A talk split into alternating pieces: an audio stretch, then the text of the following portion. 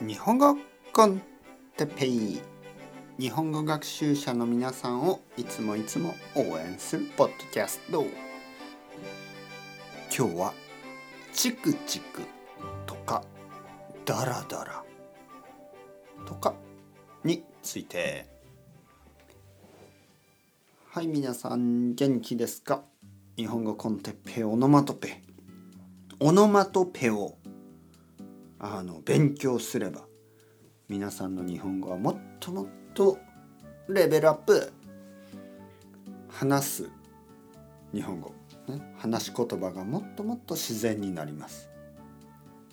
だからあの頑張っていきましょう、えー、話せるようになりたいですよね。やっぱり話せるようになるために、えー、オノマトペをもっと使いましょう、えー、今日はですチクチク。まずチクチクする。チクチクするというのは何かこう痛いことですね。針で刺したような痛さ。これをチクチクと言います。針ニードル、ね、針で刺すような痛さ。まあもちろんあの本当にね針で指を刺したりしたら痛っチクッ、ね、そんな感じ。あのバラローズ。花がありますよね。ローズ。花。バラと言いますね。バラ。バラもチクチクしますよね。痛いですよね。であのお腹が痛い時。お腹が痛い時いろいろな痛さがありますけどちょっとこうチクチクする。これはちょっと危ないかもしれないですね。悪い魚とかね。えー、悪い肉みたいなのを食べた時に「痛お腹がチクチクする」ね。なんかこう悪い病気かもしれない。気をつけてくださいね。チクチクする。あまあ病院とかに行って医者ですね。医者にお医者さんに「どうしましたか?」って言われたら「お腹がちょっとチクチクします」あ何か悪いもの食べましたか？